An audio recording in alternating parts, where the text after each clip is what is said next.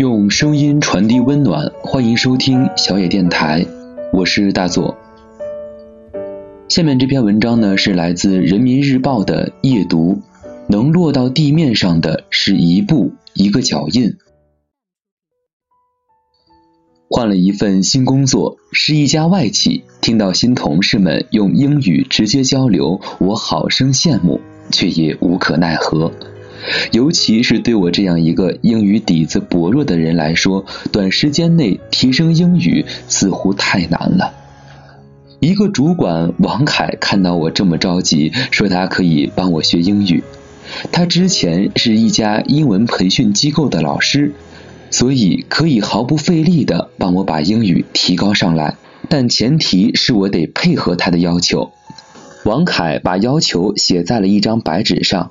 让我每天看那张纸，比如早晨起来要拿出半个小时读英文，中午听 BBC，晚上睡觉前看单词。除此呢，内心还要保持简单，就是短时间内什么都别想，就想我要学好英语，一定要学好。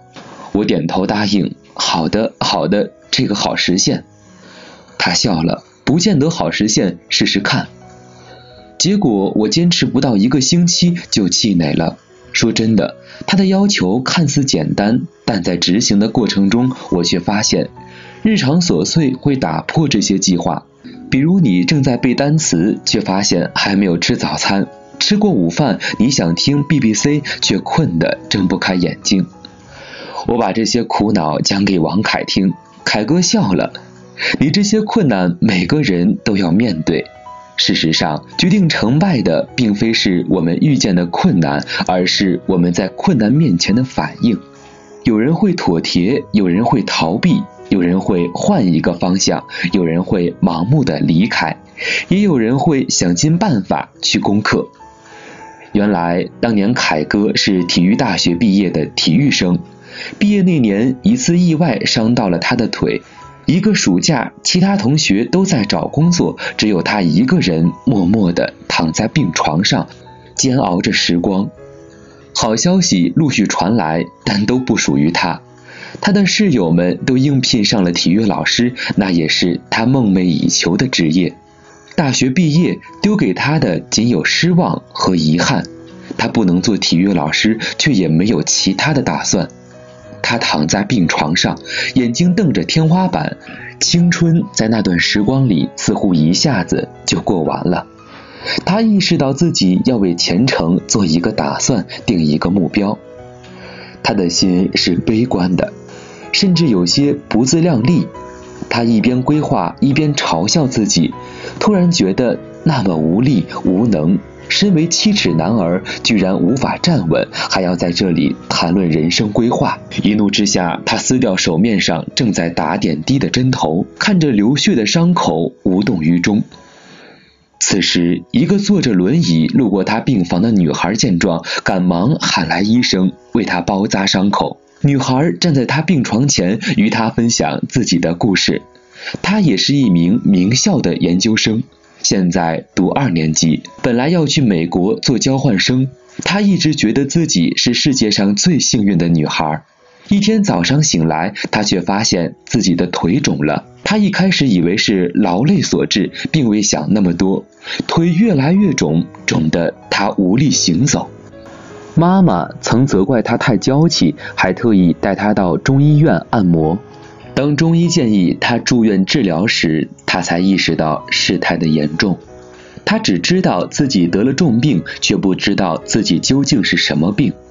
他在这个医院住了很久，一开始也有想过要轻生，后来却觉得人终有一死，要死的有尊严一点。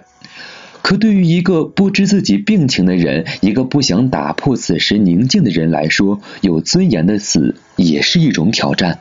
于是他只好坐着轮椅在病房里来回晃动，帮助一些需要帮助的人。他说自己并不是信佛之人，但他依然相信善意的举动或许能帮到自己的来生。女孩是悲观主义者，她却想用仅有的力量帮到别人，换来一点点乐观以及生命的尊严。凯哥听到这里，早已被感动的不知所措。想想刚刚的举动，自己真是太鲁莽了。他开始自学英语，梦想成为某英语培训机构的英文老师。他不想把注意力放在自己的腿上。每天早晨醒来，第一件事就是背单词；晚上睡觉前抄写英语文章。除了睡着，他醒的时候都是用来学英语。他逐渐忘记自己还是个病人，也不再羡慕那些毕业就去做老师的人。他只期待自己赶紧好起来。终于，一切如他所愿，他终于成了某机构的英文老师。他一路向前努力着，每天上课时，他都会寻找与女孩相似的面庞。他期待看见他，一直牵挂着他，却也再没有见到他。茫茫人海，有时候某一束光忽然照在我们身旁，我们便成为了另一个人。一个悲观主义者的内心悄然升起希望，一个几乎绝望的人开始向往梦想的生活，并且开始行动去帮助他人。而这就是女孩所说的有尊严吧。我们总期待人生呀再平坦一些吧，命运呀，请不要给予太多离奇。可我们的双脚常常就踩在那泥泞的路上呀。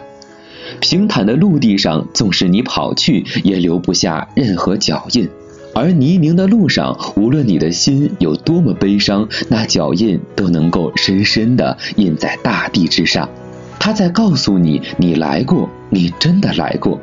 你曾在这里发生过故事，你接受过命运的考验，曾跌倒过，后来从容的爬起来，拼尽全力跑过去。虽然满身泥泞，却也无比精彩。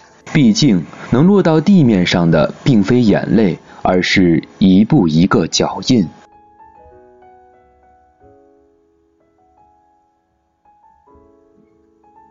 本节目由小野电台提供。用声音传递温暖，感谢您的收听。